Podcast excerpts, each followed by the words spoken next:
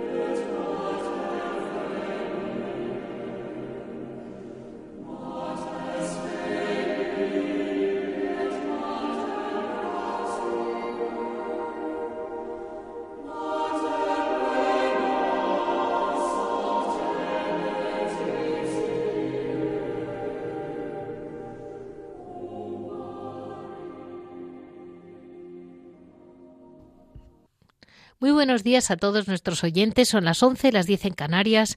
Estamos en Radio María y comenzamos Monasterios y Conventos.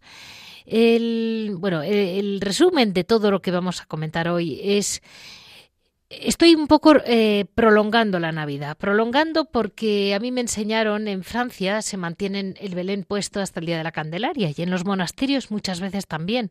Entonces, eh, digamos que puede que les parezca como una prolongación del tema, pero es que realmente eh, se nos quedan siempre temas colgados del, del propio nacimiento del Señor. En agenda vamos a hablar del dulce nombre de Jesús, que ha sido una veneración muy importante para la Iglesia en noticia la tradición franciscana, desde San Francisco en adelante, de la veneración al nombre de Jesús, que es una fiesta interna de la orden, que luego pasó a ser de toda la Iglesia y ahora yo creo que la celebran más bien ellos. Pero desde luego el nombre de Jesús ha sido un nombre, el, el mencionar tiene muchas jaculatorias, tiene novenas, es decir, es algo que ha inspirado y ha salvado muchas almas. En historia, las agustinas ermitañas de Jerez de la Frontera, el monasterio de Santa María de Gracia.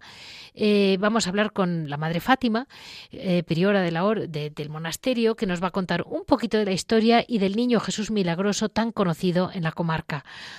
En, en Hora de Labora, ellos eh, nos hablarán de los, de los, trabajos del monasterio y en Piedras Vivas, Javier Onrubia, pues nos contará lo que él quiera porque como conoce muy bien al niño Jesús y conoce muy bien la vida monacal, lo que él le parezca que tiene que decir, así saldrá. Y mm, vamos a dar paso a esa agenda con el dulce nombre de Jesús. El nombre de Jesús no tiene tiempo. Vamos a seguir.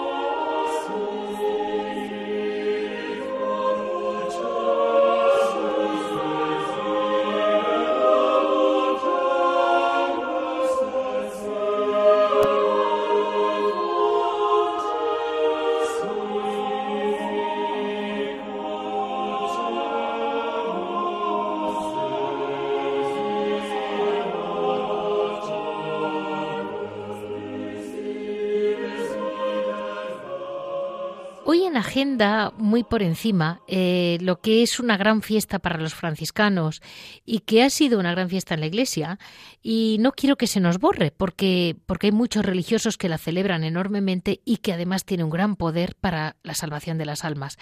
El nombre santísimo de Jesús, su fecha ya ha pasado, eh, pero de algún modo, como el niño entre la circuncisión, el, cuando aunque el niño fue impuesto, el nombre fue impuesto en el día de la circuncisión, eh, pero mm, realmente es el Santo Ángel, cuando eh, por primera vez eh, el arcángel, adorado en los cielos y en la tierra, dice a la Virgen, eh, le dice el nombre, el nombre de Jesús, Emmanuel, y ese es el nombre que tenía que ponerle y sería un nombre santísimo que tendría, eh, que estar, tendría que estar en nuestros labios durante toda la vida y singularmente en, el tiempo eh, de nuestra muerte. Es curioso porque mm, hay grandes jaculatorias eh, que veneran el nombre de Jesús, que nos puede parecer una exageración, pero hay que pensaros también que en la cultura judía tenía mucha importancia porque cada nombre de cada ángel, de cada profeta tiene un significado, como lo tiene el nombre de Jesús. y nos debe de acompañar en momentos de, dificultad, en momentos de soledad. Eh, cerremos los ojos eh, y no olvidemos este primer, este, este verso que se dice al principio de la misa del Santo Nombre de Jesús. Al nombre de Jesús dóblese la rodilla en los cielos, en la tierra y en los infiernos, y toda lengua confiese que Jesús, Jesucristo, Señor Jesucristo, está en la gloria de Dios Padre. Señor, Señor, qué admirable es tu nombre en toda la tierra. Eh, ese admirar su nombre es algo que eh, está poco de moda, pero eh, es muy importante porque el, Señor no da puntadas sin hilo. Todo lo que va pasando, ahora que vamos descubriendo cada vez más, pues lo que fue la Epifanía, lo que fueron los reyes, quiénes eran realmente, si eran científicos, de dónde venían, se ha investigado mucho, se ha, se ha querido conocer muy, mucho más a fondo la época, las personas que rodearon a nuestro Señor y ha quedado a lo mejor un poco más olvidado el, la, la, importancia y la santidad del nombre de Jesús, pero los religiosos no lo olvidan porque forma parte de, de todo lo que es el camino de nuestra fe y que además, eh, igual que ahora nos preguntan, ¿y por qué te llamas así? ¿Por qué te llamas así? El niño se llama Jesús, se llama Emmanuel, porque lo quiere el Señor a través del ángel que se lo dice a María. No era un nombre, por supuesto, ni de familia ni nada por el estilo, era el nombre que quiso Dios para su Hijo. Así vamos a dar paso a la, tradición franciscana y cómo, eh, hasta desde San Francisco, cómo se ha venerado el nombre de Jesús.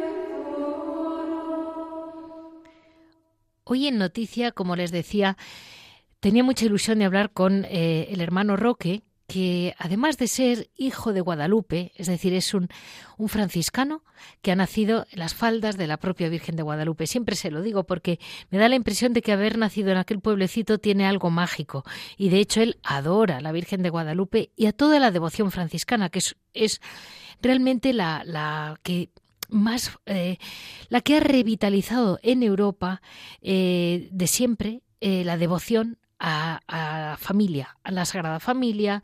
Fue San Francisco, como hemos comentado en alguna ocasión, el primero que hizo un Belén viviente. realmente la devoción a lo que es que llevó la devoción popular a la, a la Sagrada Familia y concretamente al niño, de, al niño Jesús ha sido realmente la Orden franciscana. Y hoy vamos a hablar de, bueno, yo ya entiendo que hoy no se celebra, pero la Orden Franciscana sigue celebrando el, el, Sagrado Nombre de Jesús, el nombre santísimo de Jesús. Eh, en toda la historia bíblica, siempre que cuando estudiamos un ángel o un gran santo o un, más bien un profeta, siempre todos tenían nombres muy significativos y por casualidad no se llama nuestro Señor Jesús, es un nombre dictado del cielo y así es como, como nos lo va a explicar mucho mejor que yo el hermano Roque que lo celebran con verdadera mm, emoción todos los años. Muy buenos días, hermano Roque. Buenos días, Leticia. Muchas gracias. Por gracias por recordar que soy de Guadalupe, que es un, mi mayor honor. Eh, es que... Haber nacido junto a la Virgen. Es que eso no lo puedo dudar. eh, hermano Roque, usted que es realmente un franciscano, yo creo que nació franciscano ya. la, la, devoción franciscana al, al, santo nombre, así se llamaba, el santísimo nombre de Jesús, eh, ¿de, dónde, ¿de dónde viene? ¿Cuándo empieza? Pues ya nuestro Padre San Francisco, como tú has dicho, sentía una gran devoción por, por el niño. Él, como tú has recordado, pues celebró, se celebró por primera vez el nacimiento de Cristo, representó el Belén, y él pues nos recuerda, ya lo hemos dicho en otros momentos, como él cuando pronunciaba el nombre de Jesús se pasaba la lengua por los labios porque la boca se le llenaban de mieles. Y bueno, pues Francisco sentía una grandísima ternura para con el nombre de Jesús. Y nos dicen sus biógrafos que si encontraba pedacitos de pergamino con el nombre de Jesús escrito, los recogía y los colocaba en lugares dignos de igual manera debían hacer sus hermanos. Qué cosa. Qué, qué, qué, qué detalles, qué ternura tenían. ¿Cómo... Francisco era así, era así, tan especial y tan... y, y, bueno, pues a raíz de, de, esa devoción de nuestro Padre, pues todos los franciscanos durante todos los siglos han procurado mantener esa devoción y la han acrecentado. Y uno de los grandes discípulos en la devoción al niño pues ha sido San Bernardino de Siena, sí. que extendió pues esta devoción por toda Europa y, y creó incluso una congregación sí. Para, para propagar el nombre de Jesús. Y, hermano, eh, San Bernardino de Siena eh, ya es posterior, porque ah, durante la Edad Media ya lo habían, me comentaba que San Antonio, San Buenaventura tienen... Mira, San, San Antonio en, sus, en sus sermones nos dice, le pusieron por nombre Jesús, nombre dulcísimo, nombre delicioso, nombre que alienta al pecador y le llena de esperanza, nombre que es júbilo en el corazón, melodía en el oído y miel en la voz. Que, que, realmente era impresionante la sensibilidad que tenían, ¿eh? Cómo lo sabían calibrar, la importancia. Y San Buenaventura, que habla de este dulce nombre con palabras llenas de amor y, y de teología, en su libro Itinerario del alma a Dios, tiene frases encendidas de amor hacia el nombre de Jesús y le invoca diciendo, oh nombre lleno de gracia, por ti nuestros ojos contemplan la profundidad de los milagros, nuestros corazones se inflaman de santo amor, se hacen fuertes en la lucha, ponen en fuga todo peligro. Con aquí quiero hacer un paréntesis y recordarles a nuestros oyentes que San Buenaventura fue un inmenso teólogo de la categoría de Santo Tomás y que juntos fueron los que les encargó el Papa el, himno que luego eh, empezó Santo Tomás y San Buenaventura rompió el suyo, que me lo comentó un franciscano, que es el Pangelingua, ese, ese himno que se canta a el oficio, El oficio del Corpus Christi. Y, y eh, con eso quiero decir que no es que fuera un frailecito enamorado, es que los grandes teólogos rezaban mucho. Porque para poder decir eso del niño... fue casi papa. Claro. Murió en el concilio, en, en cónclave, y fue casi papa, porque murió si no hubiera sido elegido papa. Y que, era, y que eran gente de una categoría enorme y grandes estudiosos, pero nunca fallaban en la oración al niño. O sea, la humildad. No sé si sabrás que cuando le notificaron que había sido mm, nombrado cardenal de la Santa Iglesia, le cogió fregando los platos. no, no lo sabía. ¿Ve? Eso le pasa por adorar al niño Jesús, porque... y luego me comentaba usted eh, hasta cómo ha seguido luego la devoción eh, en España. Sobre todo, sí, sobre todo San Bernardino de Siena. Sí. Pues ya te digo, dice dice que el más ardiente propagador de la devoción al santo nombre de Jesús fue San Bernardino de Siena. Dice que para él el nombre de Jesús fue el medio eficaz para reconducir los pueblos a una vida evangélica, para despertar la fe y revitalizar la vida moral.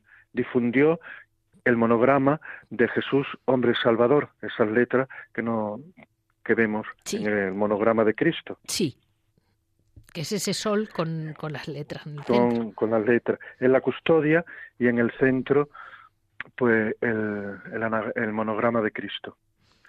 Dicen que el origen de esta fiesta se remonta al siglo XVI, cuando era celebrada por la Orden franciscana, y ya en el 1721 el Papa Inocencio XIII transformó esta celebración de, de la Orden a universal.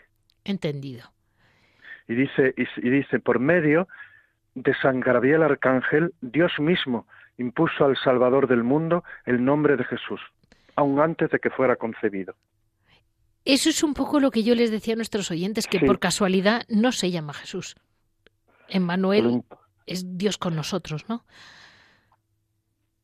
Y mira, si quieres te recuerdo algún pensamiento de San Bernardino, sí. que ya te digo que fue, el dulce nombre de Jesús produce en nosotros pensamientos santos, llena el alma de sentimientos nobles, fortalece la virtud, engendra buenas obras y alimenta los afectos puros. Todo alimento espiritual deja el alma seca si no contiene ese aceite penetrante que es el nombre de Jesús. Mm, esto me parece porque yo recuerdo a alguien, un santo muy moderno, creo, creo, que decía, cuando estés en tentación de pecar, cierra los ojos y di Jesús, Jesús, Jesús. Y, y, esa es una gran protección, como un escudo protector. Así es.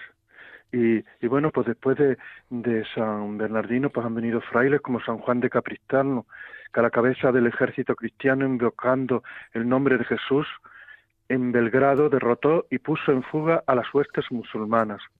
San Jaime de la Marca, que invocando este nombre curó enfermos, expulsó demonios, realizó milagros, y San Leonardo de Porto Mauricio, y muchos otros fueron apóstoles y difusores de esta devoción. Es una, es una devoción preciosa realmente. Y, eh, hermano Roque, ¿usted conoce de, pues yo que sé, me imagino, que conocerá por la zona, algún niño milagroso, alguna devoción popular pues, al niño Jesús? Pues sí, mira, como yo, tú has bien dicho, soy de Guadalupe y extremeño, pues quiero recordar así muy brevemente una devoción de la ciudad de Cáceres al niño que se llama el Santo Niño de la Congregación. Este niño se venera en la iglesia de San Mateo. Es una imagen de, del siglo XVII de escuela andaluza, de escuela sevillana. Y se, todavía tuvo mucha devoción, pues sobre todo en el siglo, los siglos XVII, XVIII. Tenía hermandad, organizaba retiros, ejercicios y todavía pues se le sigue celebrando, se le sigue teniendo mucha devoción y sale en procesión el día, el domingo de la Sagrada Familia.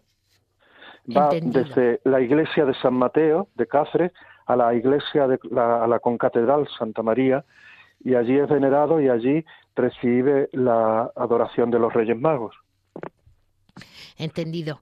Pues realmente es que es que es preciosa eh, y además se sigue se sigue haciendo y el pueblo sigue alimentándose de eso. Y una última pregunta, como hijo de Guadalupe, ¿cómo mirar al Santo Niño con los ojos de la Virgen María? Pues mira, los guadalupenses lo primero que hacemos en todas las circunstancias de nuestra vida es acudir a la Virgen y la Virgen siempre si la Virgen es algo es porque es madre de Dios, madre de Jesús y ella nos lleva siempre pues a la contemplación de, su hijo, a imitarla y a, a, saber vivir el evangelio como ella como ella lo hizo. Así, con estas palabras, eh, nos despedimos hoy del hermano Roque, eh, un franciscano que a mí me conmovió desde el primer minuto precisamente por encarnar eh, tan bien la vida, eh, lo que es un franciscano mm, realmente que se ha empapado de mucho más de lo que parece de todos los, los franciscanos predecesores de Francisco en adelante. Eso no me lo puede ocultar. Ese hijo de la Virgen de Guadalupe que, que realmente siempre tiene presente a la Virgen esté donde esté.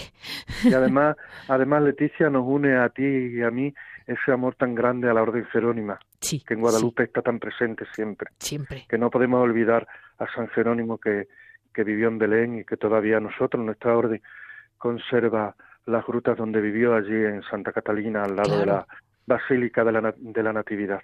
Claro, claro. Bueno, pues nos despedimos así del hermano Roque. Eh, una ilusión enorme poder volver a hablar con usted y siempre en ocasiones muy importantes para la Iglesia y para el corazón del, del que lucha. Muchas gracias, hermano Roque. Un abrazo.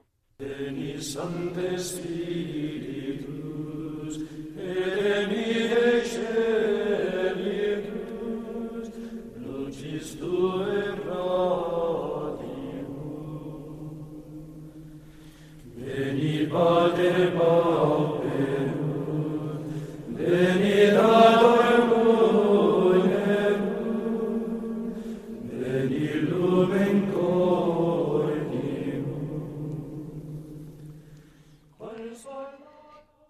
Estamos en esta historia carisma, en esta sección del programa, en que siempre intento eh, descubrirles algo más sobre las grandes órdenes religiosas que llevan tantos siglos con nosotros. Y después de años parece que no hay nada que contar y yo cada vez encuentro más temas nuevos.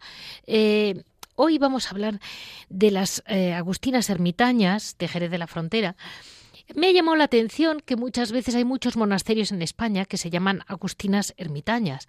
Y yo pensaba, pues, mm, ¿son ermitañas o son agustinas? Y no crean que es fácil encontrar la información. La realidad es que hoy en día son agustinas, simplemente. Ha quedado el nombre, como ha quedado tantos nombres en, la historia de la Iglesia y la historia de España, de, de, lo que fueron, se, se llamaron agustinas ermitañas. Y tiene un origen, tiene una cierta lógica.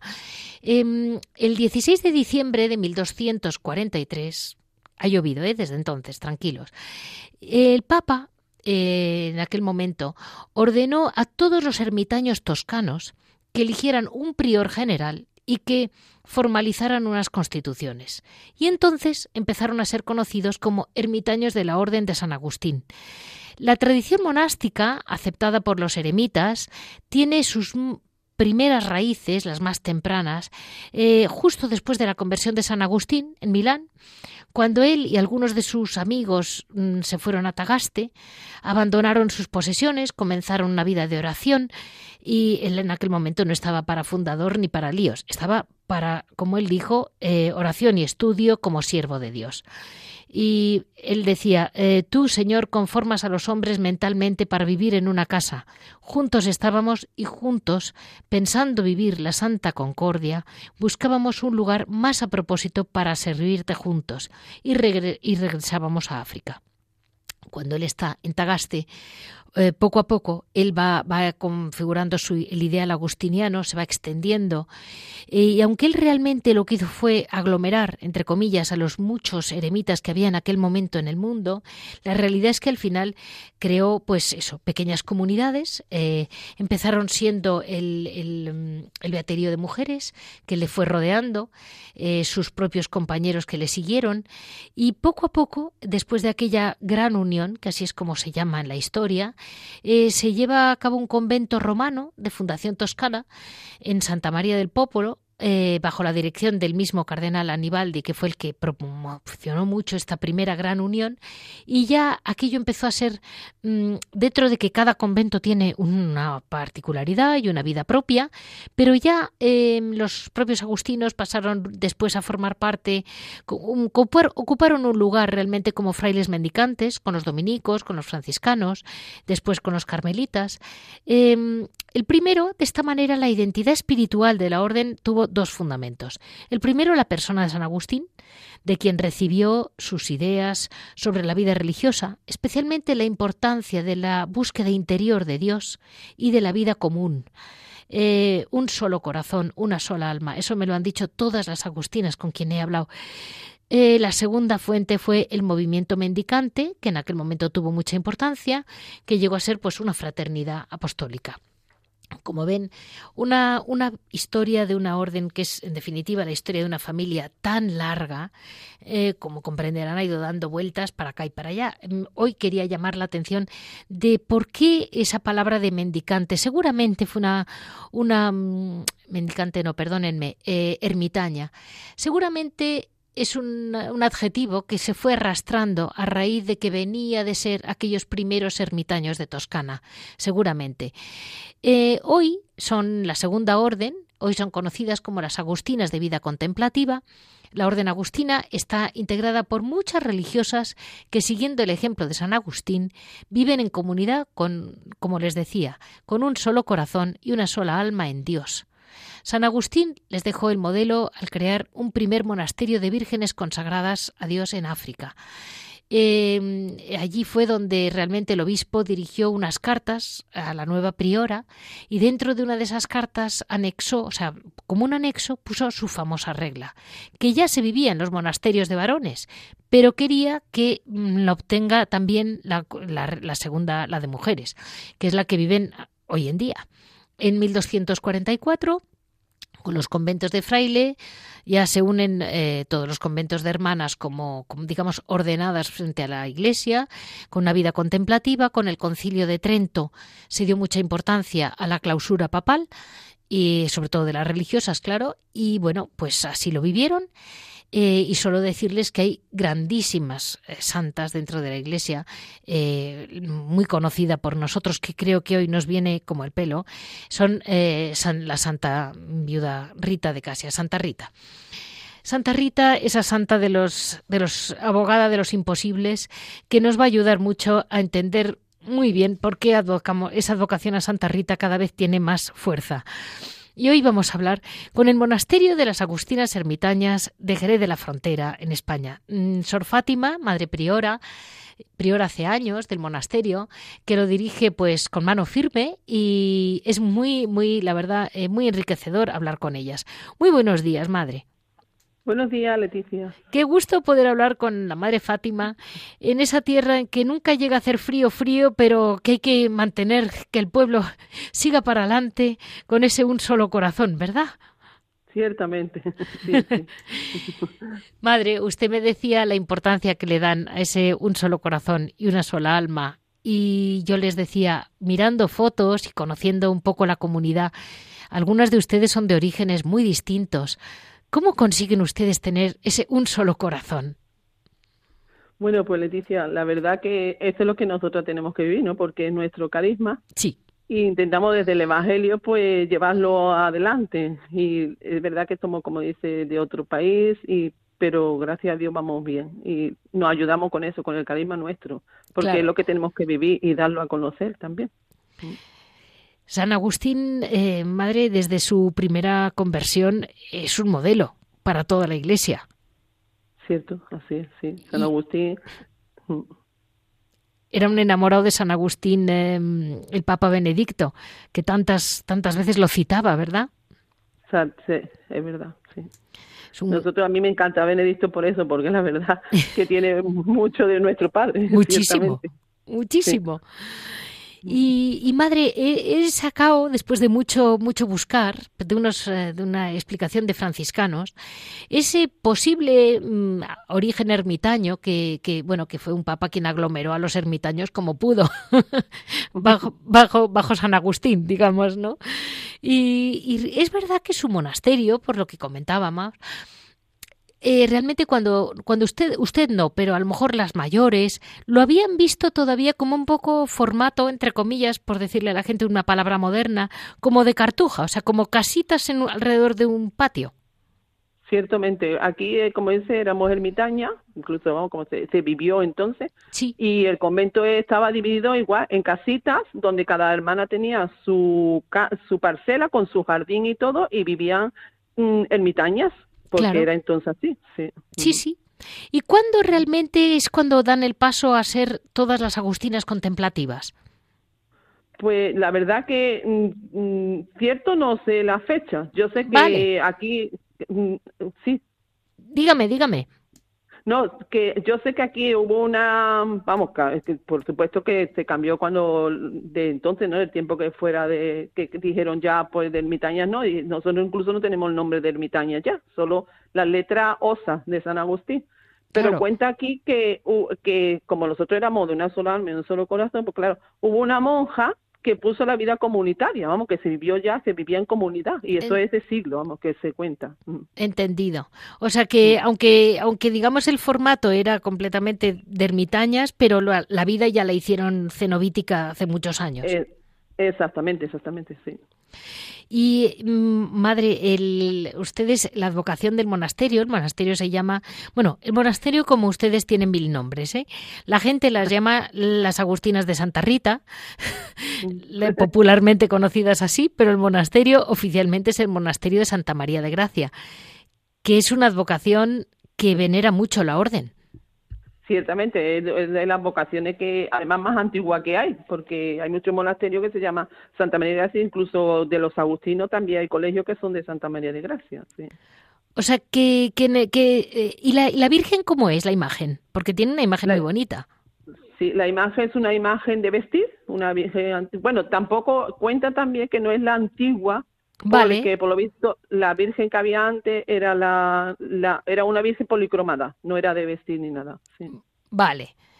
Y, y, madre, el, el, origen del monasterio en Jerez llevan mucho. Eh, ustedes cuando llegan me decía que había pertenecido anterior a otra orden. Nosotros, bueno, el, convento se llamaba de la Concesión, por eso de la Virgen de Gracia. Vale. Y, yo creo que la gente al final le ha cambiado el nombre a Santa Rita porque eh, me comentaba usted que hay una devoción enorme a Santa Rita y que los lunes tienen el monasterio abierto, ¿no? Para rezarla. Ciertamente, los lunes nosotros tenemos todo el día abierto la iglesia para que vengan la visita de Santa Rita, porque aquí es que hay, hay, mucha devoción a Santa Rita. Incluso antiguamente se sacaba la procesión el, el día de Santa Rita, el 22 de mayo. Entendido. ¿Y la gente sigue yendo los lunes? Sí. Sigue, sigue viniendo los lunes, sí, sí, sí. Es que hay monasterios como el suyo que dan mucha riqueza a la fe local, porque hoy que hemos estado hablando con un, con un franciscano, eh, el hermano Roque, que sabe mucho del santo nombre de Jesús y que lo vive muy profundamente, eh, a mí me comentó un jerezano, porque yo aquí he llegado por un oyente, que lo sepan todos. Me, me ha traído de la mano un oyente a su monasterio. y el niño Jesús milagroso que tienen, cuénteme un poquito su historia. Pues el niño milagroso mm, de siglo, vamos, cuenta que cree que fuera la, fundadora la que trajo el niño. Y el niño lo que pasa es que tiene mucha historia porque es un niño muy pequeñito y, hay mucho culto también, porque los lunes, por ejemplo, como tenemos abierto para Santa Rita, pues la gente ya también le rezan al niño. El niño es una joya, el niño, te digo, si nosotros estamos en 1526, pues creemos que el niño podía ser de antes, si lo trajo la fundadora. ¿La fundadora quién fue? Doña Francisca de Trujillo, una Entendido, entendido, entendido. Mm, Porque el niño, por lo visto, tiene una cuna de plata espectacular. Eh, sí, es ciertamente espectacular. Y la cuna fue de lo, todos los milagros que el niño ha ido haciendo. ¿okay? Entonces la gente le han ido donando mm, medallas, mm, algo que le ha querido dar al niño para que el niño lo conservara, digamos, lo tuviera. Entonces se de todo eso, digamos, le hicieron la cuna de plata. La cuna es una uh. preciosidad, ciertamente. Sí, sí. Y aún tiene colgado muchas cositas más de que le siguen es que le siguen trayendo cosas todavía.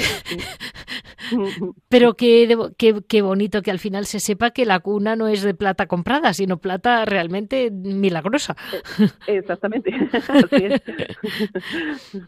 y Sor Fátima, ahora mismo la comunidad está bastante bien, son ustedes bastantes. Sí, nosotros somos 22 de comunidad, sí. Está, vamos, eh, para como están los monasterios, sepa que están muy bien, ¿eh? Y, ahora que, me imagino que es recién pasada esta Navidad y en estos días que nos acercamos ahora a la presentación del niño en el templo, son días que, bueno, pues la devoción al niño, mm, yo siempre intento recordarle a la gente lo importante que es, ¿no? Sí, nosotros ahora, todo el tiempo de la Navidad, digamos, eh, todo el culto al niño, vamos, toda la fiesta para el niño pero el día 1 de enero es cuando nosotros tenemos una fiesta especial porque el niño es el rey de la casa, ¿no? Entonces el, ese día el niño va por todas las habitaciones de las hermanas, damos las celdas, y va bendiciendo cada, digamos, la casa de cada una, porque al fin y al cabo nosotros somos de vida contemplativa y claro, parte pasamos también nuestra celda, ¿no? Y claro. esa es tu, tu casa, digámoslo así, para que entiendan los oyentes también. Y entonces el niño va bendiciendo su, la habitación de cada hermana y además la, todas las oficinas de la, del, del convento también. Vamos con el niño en procesión y vamos cantando también. O sea que todos esos trabajos eh, o mm. las cosas eh, divertidas, porque ustedes hacen cosas divertidas en sus trabajos, eh, el niño las ha bendecido. Exactamente, así, eso es lo que hacemos, para, además primero de año con esa idea, para que el niño bendiga toda la casa. O sea que si usted tiene ideas originales o modernas, el niño eh, las ha probado. el niño le ha dado permiso. Sí, le ha dado. Lo ponemos en sus manos, que él sea el que la lleve. Desde luego, madre, que, que tienen la, la, imaginación andaluza, pero totalmente ah, con, la, con la gracia del niño. ¿eh? Mire, madre, una última pregunta. Yo hay veces que encuentro hoy en día falta de, no sé, eh, como hoy estamos en una sociedad dividida, con mucha desesperanza, como nos sentimos, hay poco niño, habla en la calle, hablando en plata, me parece que se ha perdido un poco esa devoción a la infancia, esa grandeza, a la inocencia de un niño, ¿no? Y yo mm. creo que en eso nos ganan por goleada, por ejemplo, la población africana. Cierto, sí. Que saben cómo valorar la infancia, ¿no? Sí, porque África es muy rica en natalidad, ciertamente. Sí. Y, y, y, a mí me parece que no tratan a, los niños como si fueran un poco más tontos. sino me mm. entiende por dónde voy. Ya me da rabia cuando la gente les da a los niños unos libros de colorines con poco escrito y digo, pero tú dales lo que puedan leer y, ya cada niño asumirá lo que pueda. Eh, mire el niño cómo supo mm, recibir a los pastores y recibir a, los reyes, magos, cómo nuestro Señor quiso que desde niño ya ejerciera de rey, ¿no? De niño. Cierto, cierto, sí, Leticia, sí. Pues vamos a dar paso, madre, eh, a esta comunidad mm, llena de alegría y tan inspirada en San Agustín. Vamos a dar paso dentro de unos momentos a, a su hora de labora, a su día a día.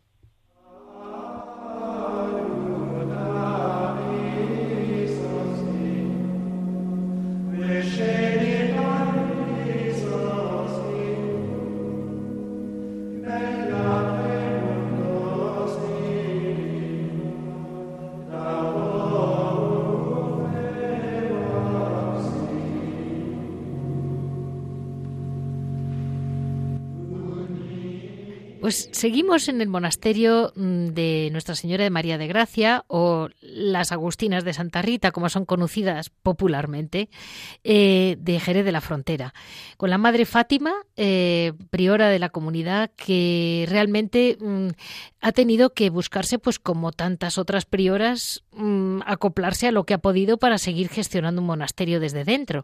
Me acuerdo hablando con usted, Madre, el otro día, como me decía que no es que pretenda ser o no ser una entendida de Internet, pero es que a usted le ha quitado mucho trabajo de ir al banco y salir del monasterio. Así es, sí, Pero que al final le toca a usted hacer muchas, muchas gestiones. Claro, eso es la cosa, que encima tiene que aprender más cosas nuevas. qué horror, qué aburrimiento.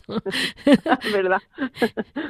Y, y, madre, eh, ustedes son famosas en la zona por el obrador. ¿Qué dulces tienen? Más importantes. Pues nosotros, sí, nosotros hacemos mm, varias clases de dulce, ¿no? Y tenemos desde, en este tiempo de la Navidad, vamos, del que ha pasado, hacemos los mantecados, que es el polvorón que le llama, pero el mantecado es más fino, tenemos mantecado, mazapán, la torta de polvorón, tartas de merengue, corderos que se hacen con mazapán, mm, empanadilla de cabello de ángel, una variedad de dulces, muchos, sí. ¿Y llevan mucho tiempo haciéndolo, madre? Sí, aquí el dulce es de siglo, porque incluso en la historia viene que se hacía el cordero. El cordero, ya he dicho, es un mazapán, uh. pero es de, viene, se refleja y todo que se hacía ya desde, yo creo que, que las hermanas empezaron con eso. Creo que fue la forma que empezaron a poder trabajar para tener un sustento, sí. Y, el resto del año, ahora madre, han, han empezado a hacer eh, arreglos, ¿no? Arreglos de ropa, de, bueno, bueno, todo tipo de costura, me decía. Sí, nosotros tenemos un taller de costura. Empezamos por mm, lo que es la túnica de los nazarenos, porque como Jerez también es muy cofradiera, y entonces nos propusieron ah, que porque no nos, sí, nos propusieron que porque no nos poníamos a coser cosas, y entonces fue como empezamos, pero ya a raíz de ahí lo que hacemos es de todo, hacemos desde arreglo de, de toda clase de ropa, mm, ornamento también, ropita de bebé también hacemos, toda clase de costura hacemos nosotros, sí. Pues ahora me divierte contarles a nuestros oyentes porque esto es bastante gracioso, la verdad. Y es que en la Madre Fátima, eh, como hemos dicho, eh, con permiso del Niño Jesús, eh, creó, entre comillas, lo que, lo que han bautizado ellas la monja móvil. Y tienen un cartel que se mueren ustedes de risa, de una Agustina subida a una Vespa es para llevar los dulces a domicilio. Y el monja móvil se pasea por Jerez, y dentro y fuera, sobre todo me imagino que a raíz de la pandemia habrá sido. Exactamente, eso fue, se hizo con esa idea, ya hace para creo cuatro años que lo hicimos, que empezamos, vamos, y fue porque primero nuestro convento está ubicado en lo que es el casco antiguo, entonces para el aparcamiento todo es muy, va muy mal para todo el cliente que quería venir. Claro, entonces fue lo que se inventó y después a raíz de la pandemia, claro, Mm, mm, el cliente no iba a venir tampoco tan fácil al torno, entonces preferían que se lo enviaran a su casa. Y un chico, un voluntario, que es el que nos ayuda, porque la monja no vamos en la Vespa ni nada de eso. El, el dibujito es una monja subida a una Vespa, que yo decía, a ver, ¿cómo se sube una Agustina con su hábito negro y blanco a una Vespa en volandas? A ver. no, el, es un chico, un voluntario que fue el que no lo, también nos ayudó mucho, vamos, el que nos ayuda, la verdad. Y el que dijo, pues venga, yo me encargo, y el que lo hacía él, vamos, el chico es un encantador, un, es un padre de familia, además, tiene hijos y todo. Pues la verdad es que es muy, muy, o sea, han hecho muy bien porque muchísimos dulces se están llevando a domicilio. Parece que todo el mundo puede llevar a domicilio, pero para comprarle a usted una empanadita, eh, una cosita, hay que ir hasta el centro de Jerez, que si no tienes coche te puede, o si tienes coche te pueden morir, sí. Sí, es, es, muy complicado, porque ya te digo, nuestro convento está muy situado en muy mal sitio, verás, sí, mal sitio para eso, para lo que es la venta va muy mal, sí. Además fuimos las pioneras en empezar eso, porque después a raíz de eso se ha visto que hay otros conventos que se dedicaron a ya enviar a domicilio también, porque claro, eh, al chico le llamaron varias mm, de otros conventos, chicos voluntarios, que le decían que cómo lo habían empezado. Y, fue como le dio un poco de idea, sí. Y, y, madre, eh, yo tengo una lista adelante, pero no sé si es real, que también por encargo eh, hacen ustedes empanada de jamón, de bacon, o sea, no solo dulce, la de atún, ¿no? Por lo que veo. Sí, sí, nosotros además del dulce tenemos lo que es la empanada, como dice, de, porque, bueno, y no nos metemos en más nada porque tampoco podemos hacer muchas cosas más en la Navidad, porque aunque nosotros vivimos de la venta del dulce, de la repostería, digamos, pero lo nuestro es, ante todo, es la oración y la vida contemplativa. Claro, por supuesto. claro, Exactamente, hay un límite donde ya no podemos decimos que no, pero mm, hacemos esas cosas e incluso hacemos cuando nos encarga algo de tortillas también y, y nos pide que por qué no nos metíamos más cosas, vamos, en hacer carne, porque ya la Navidad la gente eso es lo que quiere, olvidarse de tener que hacer nada y te lo encuentras ya hecho, digamos Qué curioso, ¿eh? Es así. Y más si es, si es, de monja, más, ¿eh? Yo eso te lo puedo decir, Leticia, la, le encanta todo lo que sea de las monjas, nos le encantan. Bueno, pues la verdad es que eh, hay una cosa que tienen todos los, todas las monjas cocinando y es que no miran el reloj. No tienen la, y, y, y, la cocina mm, hecha despacio es que vale mucho más. Y además ustedes lo ofrecen a Dios y eso yo creo que se nota. Claro, están hechos con mucho cariño y mucho amor, eso sí es verdad. Y bueno, pues madre, eh, si quiere decirnos algo más, eh, yo lo que sé es que qué tal le ha ido esta Navidad, qué tal, qué tal le ha salido.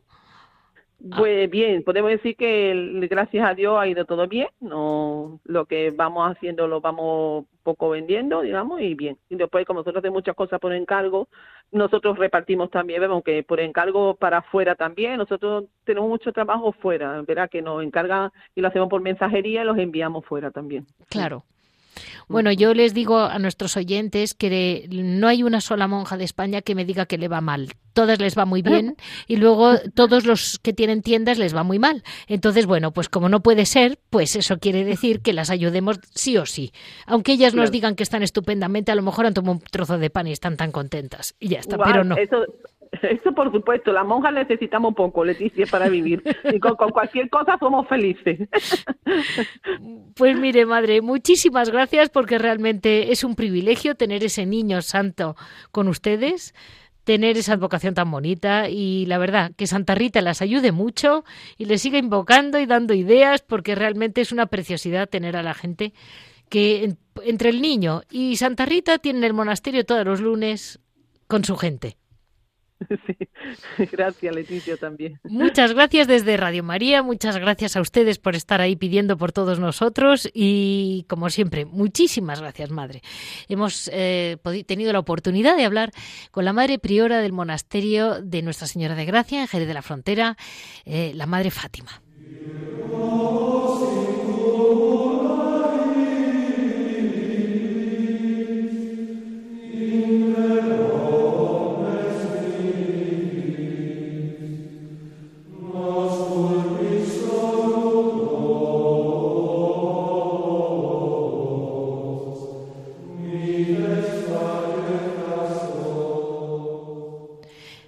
Damos paso en Piedras Vivas, a, como siempre, a Javier Onrubia, que está con nosotros una vez más, eh, ayudándonos en este paso a paso de los monasterios y conventos. Muy buenos días, Javier.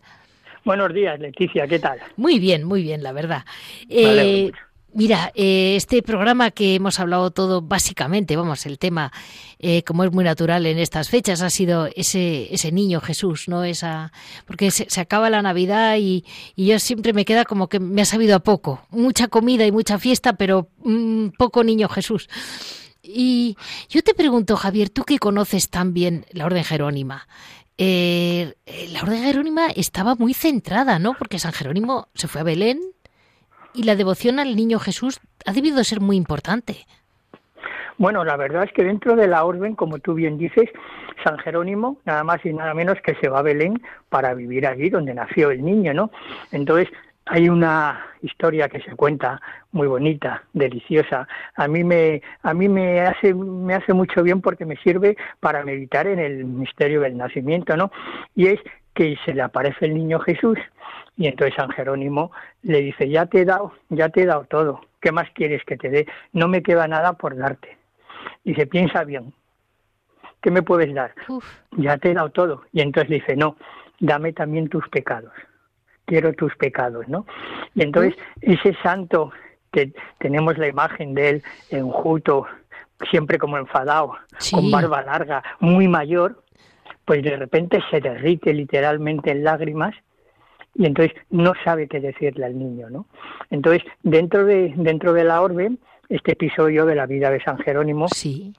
pues es muy querido, ¿no? Y, y se, se recuerda mucho en Navidad, ¿no? Porque si meditamos un momento en este episodio, nos damos cuenta de que el niño carga con nuestros pecados y nos los pide, aunque nosotros no se los demos ni se nos haya pasado por la cabeza, dice, dame, dame tus pecados, ¿no? Entonces la verdad es que tiene una profundidad esa parte de la cosa estética, ¿no? De decir el contraste entre el niño recién nacido y el Señor ya mayor, la vida que empieza y la vida que acaba. Entonces, te he dado todo, ya qué más te puedo dar dame tus pecados, ¿no? Entonces, sí existe una devoción muy grande en la Navidad y luego sobre todo porque claro, donde elige donde elige San Jerónimo ir a vivir y, y donde muere es en Belén, ¿no? en Tierra Santa. ¿Por qué? pues porque él quiere ver in situ, quiere ver con sus ojos. Diríamos que es tan maniático, tan exacto de las cosas, para lo bueno y para lo malo, que quiere ver la tierra que pisó Jesús, el sitio donde nació el niño, ¿no? Y entonces, para poder escribir de verdad, diríamos ahora que se documenta perfectamente. Sí, claro. Entonces, entonces va a Tierra Santa y dices, qué bonito, o sea, qué bonito el que vaya allí, el que muera allí y el que esté allí, porque es una cosa que eso realmente eh, en aquella época los viajes no debían de ser nada fáciles, pero él quería estar allí y de allí se nutre, allí funda sus monasterios junto con Santa Paula y allí y allí está, allí escribe y allí se va haciendo el gran maestro espiritual y que luego se convierte en uno de los grandes padres de la Iglesia, ¿no? Entonces, en la Orden de San Jerónimo se hay muchísima muchísima devoción al Niño Jesús, pero yo creo que en todos los monasterios, ¿no? Bueno, tú lo sabes también bien. En, Por muchos... ejemplo, las carmelitas descalzas, cómo celebran, cómo cantan, cómo bailan en torno al niño. Bueno, y también este, tienen ese, ese niño Jesús de Praga. Claro. Ese niño rey del mundo, que también es una imagen muy, quizás la, la más conocida en Europa, pero en España tenemos muchos santos niños locales. Eh, sí, sí, sí, pero a mí lo que me llama la atención es eh, monjas que llevan 50, 60 años en el monasterio, monjas de estas que dices, qué mirada más profunda, qué serias están siempre, qué concentradas, y que llegan Nochebuena y se ponen a tocar la pandereta. Sí, sí, y sí. a cantar. Y cómo sonríen. efectivamente, entonces dices, algo hay ahí, porque no te, imaginas, no te imaginas a esas personas tan serias, ¿no? En ese momento que se, se, vuelvan tan alegres y que es una y que es una alegría que nace del interior, no del exterior, Totalmente. que eso es muy importante, o sea, no es que bueno, pues ahora toca bailar, pues toca bailar, toca cantar, pues toca cantar, no, sino el acontecimiento del nacimiento, pues es lo que las pone muy alegres, ¿no? Entonces, la verdad es que eso es realmente realmente bonito. Por eso la Navidad decías tú que parece que se nos pasa la Navidad y decimos, anda, ¿qué hemos hecho aparte de comer y beber? ¿No? Yo siempre, yo siempre digo lo mismo. Digo, a, mí el, la Navidad está en función de la misa del gallo. Sí, la totalmente. Nochebuena. Sí. Entonces, pues yo digo, mira, yo voy donde me, me digáis a cenar, pero la, la, misa del gallo es la misa del gallo. Entonces, claro, cuando mucha gente dice, es que yo estoy harto ya de comer y de beber, no, yo creo que nadie nos obliga a comer y a beber, sino simplemente que decimos, bueno, hay que comer y beber, pero ¿por qué? Ah, pues es verdad. Pues es es, que- verdad. Pues es es que no sé por qué hay que comer y beber. Sí, entonces, claro, cuando en un monasterio tienes la suerte de, de vivir lo que es la Navidad, ¿no? Por ejemplo, de- hablabas tú antes de la mirada. La mirada, esos ojos de estos religiosos, monjes, monjas mayores, en Navidad, cuando vas a verles al locutorio, te impresiona Muchísimo. y dice, no es, a mí lo que más me gusta es que sabes realmente que no es rutina, o sea, que no es una Navidad y otra y otra, no, no, sí que lo, sino que lo viven como el gran acontecimiento que es, ¿no? Entonces, a mí eso es lo que más, lo que más me gusta, muchas veces digo, es como cuando ves a un sacerdote de estos mayor celebrar la misa y dices, llevará dos mil, tres mil misas, pero se nota que, lo, que la vive la misa, Sí. lo está sintiendo, ¿no? Mire, eh, Entonces, Javier, no tiene el- precio. No, las, las, las carmelitas, yo el, el primer año, bueno, al principio me chocaba más, ¿no? Pero Sí. es muy impresionante que cada año hacen no sé cuántos belenes distintos. Sí, Eh, en cada rincón del monasterio hay un belén y tienen una imaginación y le dan unas vueltas y hacen unos belenes divertidísimos, porque la verdad, hacen belenes muy graciosos. Y, y, eh, tienen el oficial, el grande, el de la iglesia, Sí. el, el que tengan cada monasterio uno bueno, y luego aparte, ese año hacen otros belenes. Y es que le- realmente es muy, viven con mucha ternura la Navidad, es precioso verlas. Sí, a mí me a mí me hace mucha gracia porque hace años se pusieron de moda los belenes étnicos, ¿no? Sí, Y entonces hay, hay un par de tiendas en Madrid que venden belenes que San José y la Virgen, ¿no? que nos perdonen, aparecen vestidos de faralaes, aparecen ven- Sí. vestidos de mañicos, de, de chulapos madrileños, ¿no? Y entonces eso es supuestamente, entre comillas, lo más moderno de lo moderno. Y dices, pero sí, es lo que decías tú, pero sí, las carmelitas hacen belenes que son preciosos desde hace años, años, años y años, ¿no? Sí. Y por ejemplo, a mí me gusta mucho ir a la aldehuela. En la Sí. aldehuela, por ejemplo, pues venden unos belenes que hacen las monjas de todos los tamaños habidos y por haber y de todos los materiales habidos y por haber, que son preciosos. Imagino que en otros monasterios también, pero yo tengo la costumbre de la aldehuela. Y entonces te das cuenta de que tienes, como digo yo, de todos los de todos los tamaños que te puedas imaginar sí. y dices, pero qué bonito, y esto lo llevan haciendo desde tiempo inmemorable. Y entonces decimos, no, ahora se llevan los los nacimientos étnicos, ¿no? Hay también negritos, hay chinos, hay hay de todo, ¿no? Y, y la gente dice, ay, qué original. Hay, me llamó la atención ver unos que eran unos esquimales, ¿no? Ya. Y yo, yo decía, "No, mira, los esquimales, el niño también vestido, ¿no? Como corresponde.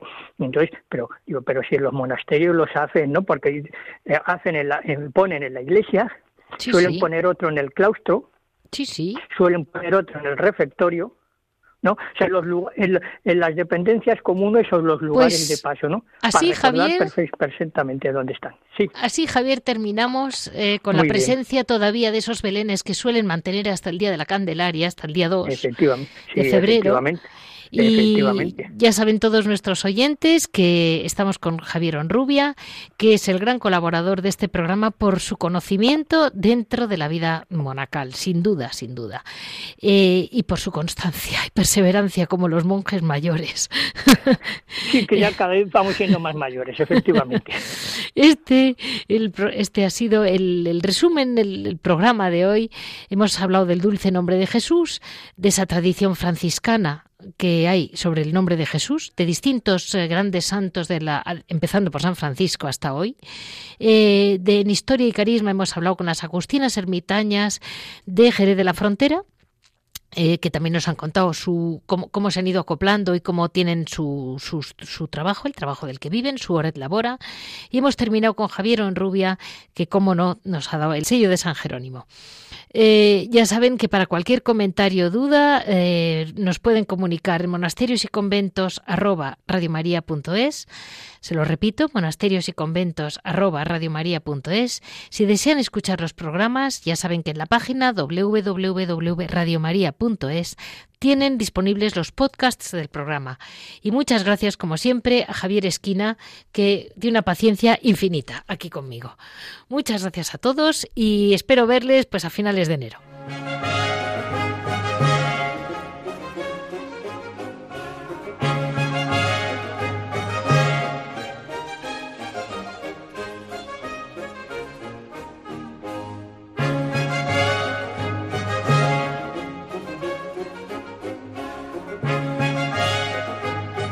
Han escuchado Monasterios y Conventos, un programa dirigido por Leticia Casans.